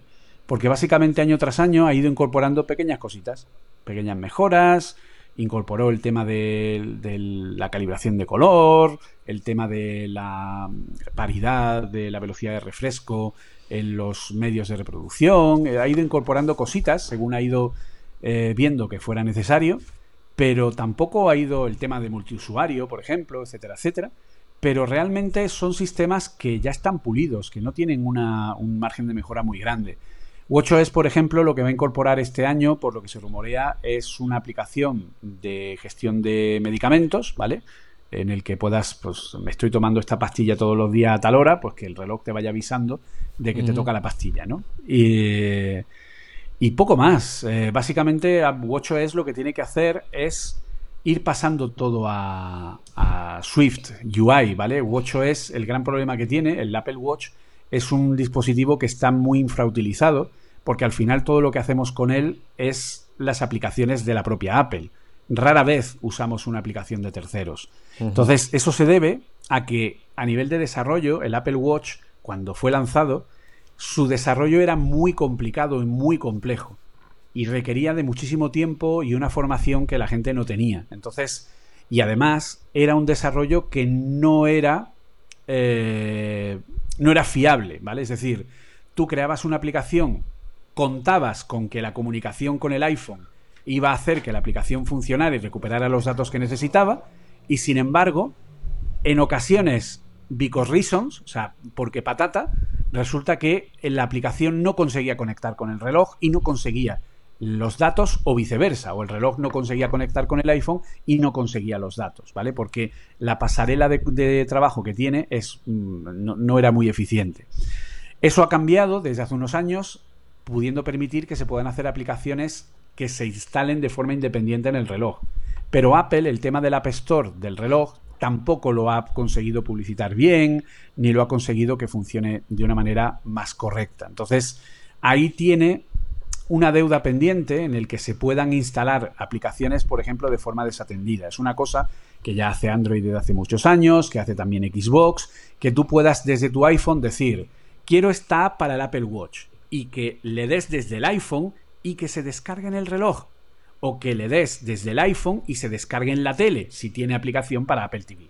¿Vale? Eso es algo que Apple tendría que incorporar ya porque ya llega tarde desde hace muchísimo tiempo, la que es la instalación desatendida entre sistemas dentro de la misma cuenta de iCloud, ¿vale? Ahora mismo lo único que hace es que si tú te bajas una aplicación para el iPhone y tiene versión para iPad o tiene versión para el Watch, pues se instala de forma automática eh, esa misma aplicación. Pero no, yo lo que quiero es poder bajarme aplicaciones que estén solo en el Apple TV o solo en el Apple Watch desde cualquier dispositivo. Sí, pero utilizar otro dispositivo para hacer esa compra de la aplicación, digamos. Que me es más cómodo hacerlo en un iPhone que hacerlo en el reloj, porque la pantalla es más grande. Exacto. Y aparte porque puedes meter marketing dentro de eh, medios de comunicación. Tú podrías hacer un artículo en FanMac donde pusieras eh, la nueva aplicación del Apple Watch maravillosa que hace esto, tal, tal, tal. Pulsa aquí para bajarla. Eso hoy día no lo puedes hacer.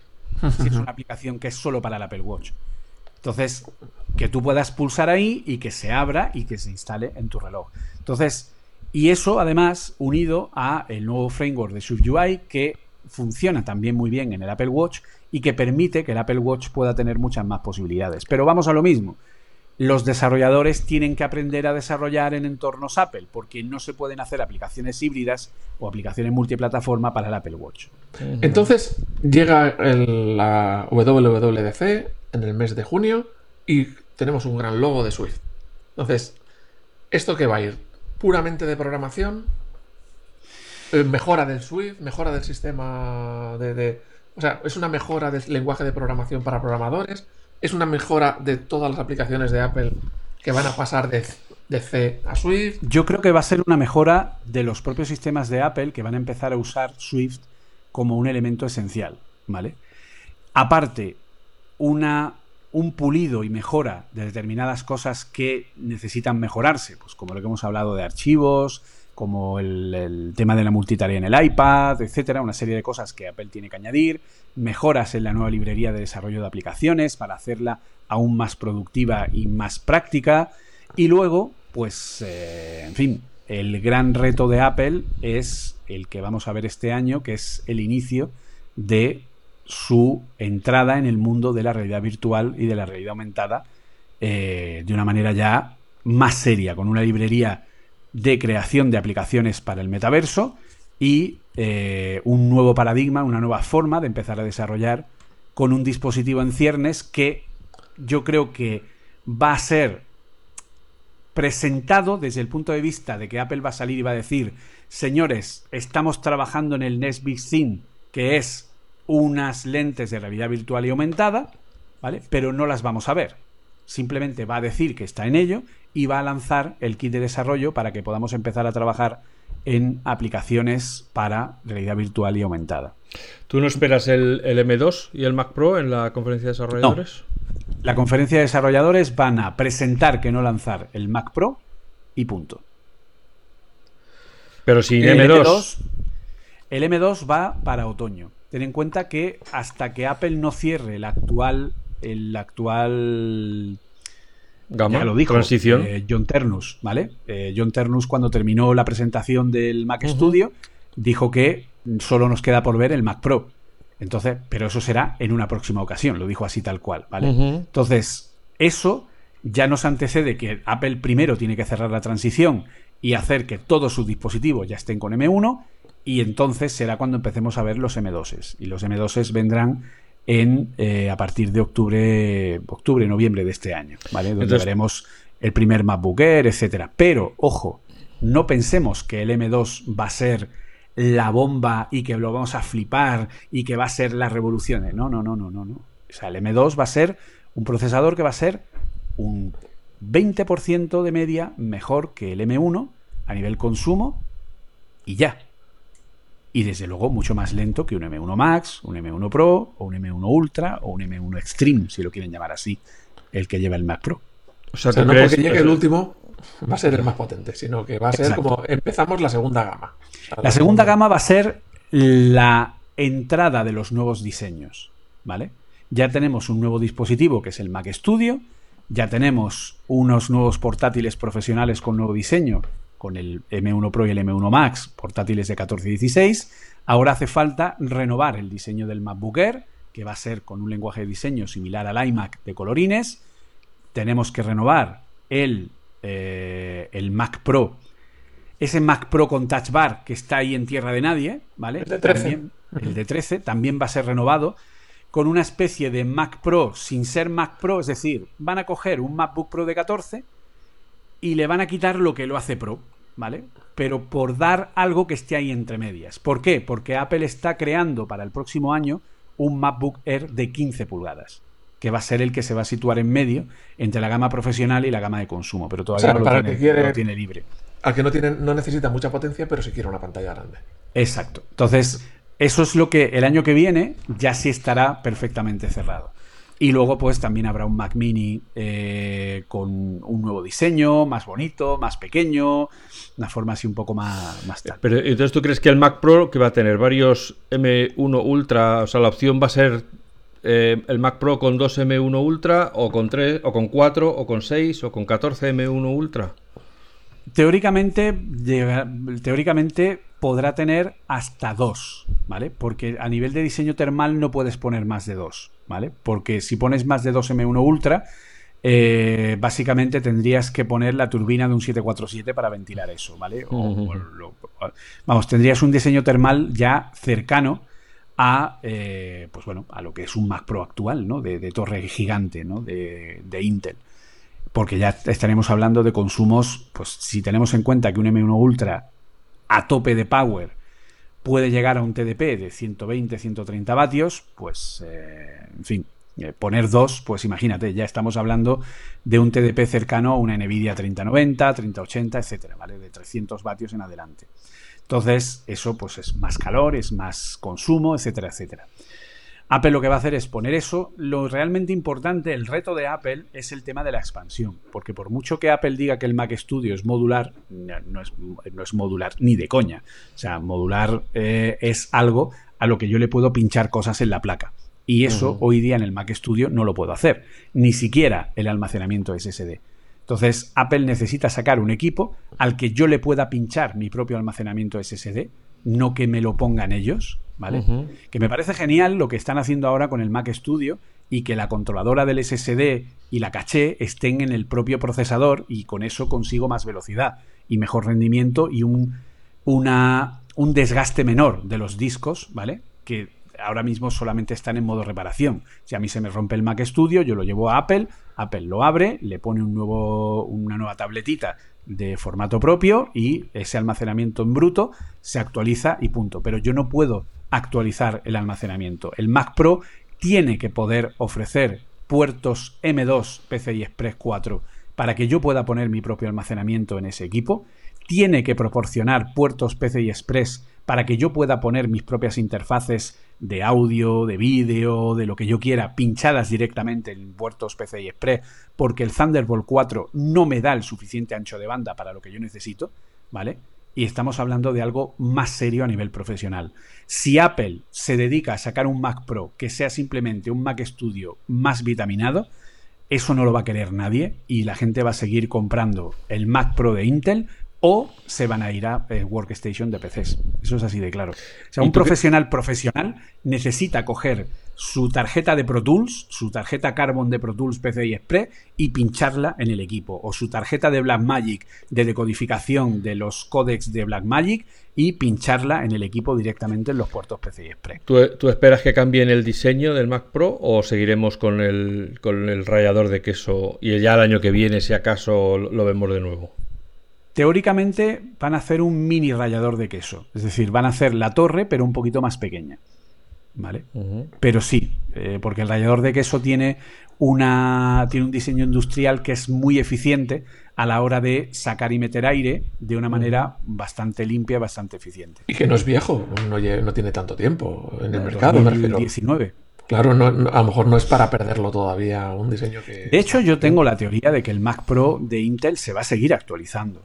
Porque hay mucha gente que no puede pasar a trabajar con M1. ¿vale? Hay mucha gente que eh, hay aplicaciones profesionales de CAD, de, en fin, cosas más eh, de diseño 3D, etcétera, etcétera, que, bueno, pues las aplicaciones actuales no están funcionando bien porque aún no se han adaptado, o a lo mejor el desarrollador no tiene interés en adaptarlas para que funcionen bien en, Intel. Yo le decía, en Intel, no, en M1. Yo le decía a Alf en una conversación que tuvimos aquí en uno de los episodios anteriores, no me acuerdo cuál, Digo, es que a lo mejor el, Mac Pro no va de más potencia que el estudio, sino simplemente la misma potencia, pero más expandibilidad. O sea, que a lo mejor no nos van a sorprender con dos de estos juntos o cuatro de estos juntos, sino es la misma potencia que el estudio, pero expandible.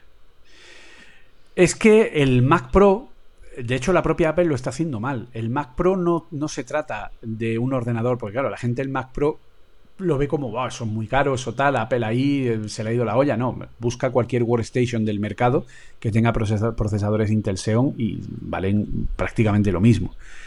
Eh, el kit es que el Mac Pro es un ordenador, es un poco como el Mac Studio, ¿vale? O sea, yo estoy cansado de ver a gente diciendo, es que un Mac Studio corre exactamente igual que un portátil MacBook Pro de 16 pulgadas con el M1 Max.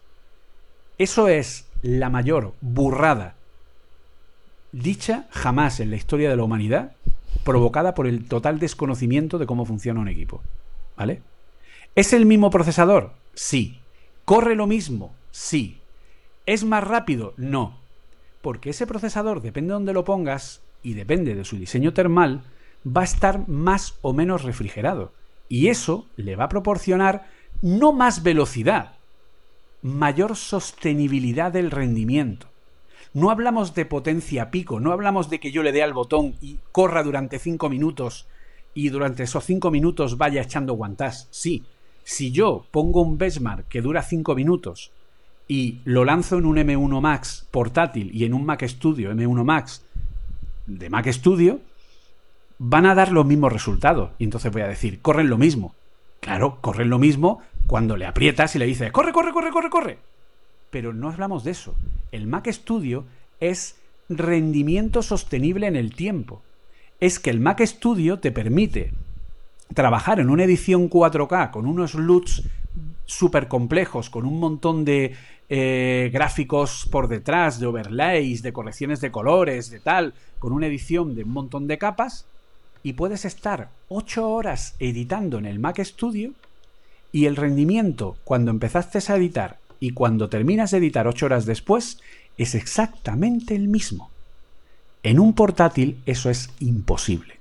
Un portátil va a empezar guay y va a ir decayendo el rendimiento porque su diseño termal no va a ser capaz de mantener refrigerado de manera continua ese equipo. Y se ha demostrado, el Mac Studio es capaz de mantener los M1 Max a 50-60 grados, mientras que el portátil lo pone a 80 o 90.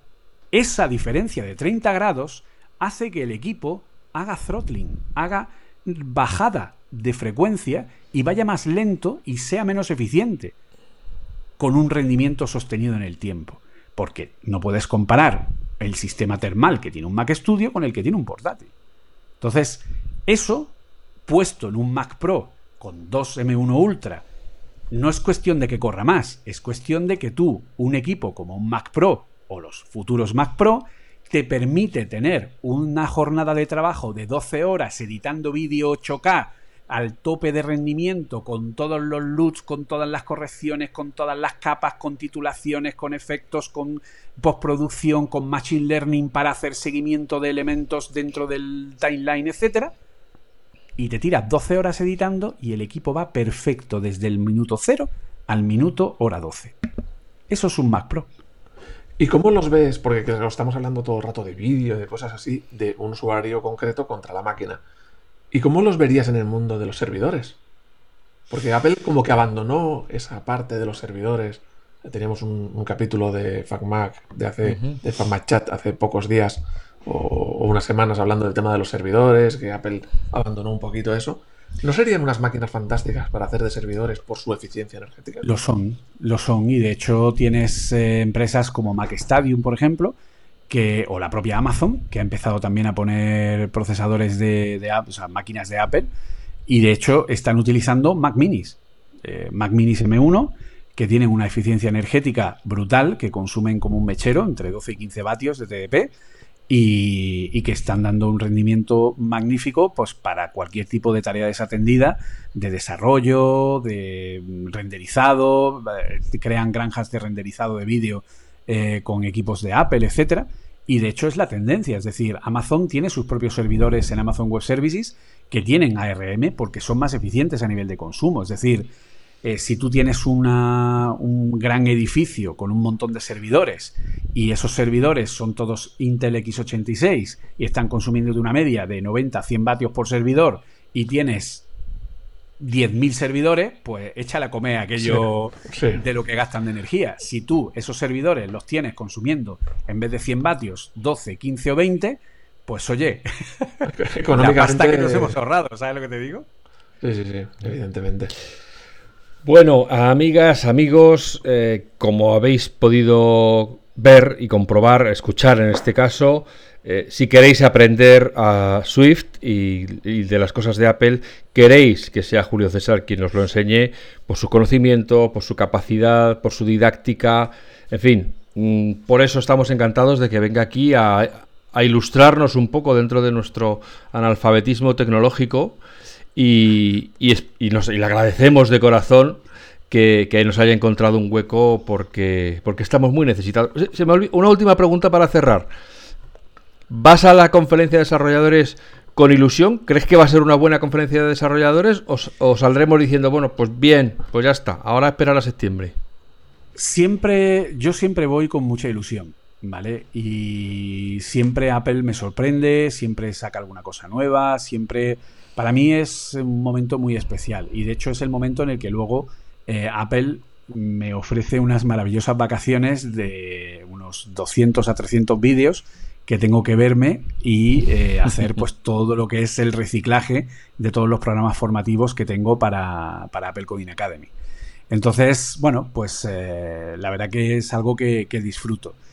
Este año, ¿cuál va a ser la sensación de la gente? Yo estoy convencido que este año la sensación de la gente va a ser eh, que Apple ya no saca tantas cosas buenas, ¿vale? Siempre es como, ah, es que este año pues tampoco hay tantas cosas. Es que ya no vaya, Vaya M de Keynote. Sí, algo así. Vaya M de Keynote. Va, va, a haber mucha gente que diga eso porque no va a entender lo que hay detrás. Al final lo único que ven son las funciones de usuario y es un poco lo, lo que más les importa. Y creo que sí, que va a haber mucha gente decepcionada porque esperarán, pues no sé, que el iPhone les haga la comida, la colada, les planche, les pase el aspirador, etcétera. Eh, en fin, pues todo ese tipo de cosas y obviamente pues... Eh, como ya digo, el margen de mejora que tienen los sistemas actualmente no son muy allá. Pero sí es cierto que hay mucha gente que va a agradecer el que haya más estabilidad en los sistemas. Eso yo creo que es algo que hoy día la gente va a agradecer mucho y va a decir, vale, ya hay cada vez más gente que dice, a ver Apple, no me presentes la revolución y la invención del mundo, simplemente haz que lo que ya tengo funcione mejor. Punto. Con eso yo ya soy a happy man, soy un hombre feliz. ¿no? Entonces eso es un poco el, concepto. Y creo que es lo que Apple va a ofrecer este año, aparte de que aquel que sea capaz de tener una visión un poquito más allá, todo lo que nos van a presentar de realidad aumentada y virtual va a ser algo bastante... que yo creo que eso es lo que puede ser que cubra más titulares eh, de cara a lo que es la WDC. Ajá. Perfecto, pues aquí lo dejamos por hoy. Eh, mucho que masticar, mucho que digerir de cara a la, conferencia de desarrolladores. Nos volveremos a convocar a Julio a la vuelta mm, de, del. Bueno, cuando haya acabado de ver todas las horas de vídeo que tiene que ver. Para, para poder estar al día y, que nos cuente a ver si esto ha sido lo que esperábamos o ha sido una mierda de Keynote. Eh, nada más por nuestra parte. Esperamos que os hayamos entretenido, que nos escuchamos de nuevo pronto. Sed felices, sed buenas personas. Y gracias, Julio. Hasta pronto. Un placer. Muchas gracias a vosotros. Gracias, Juan. Hasta luego. Gracias.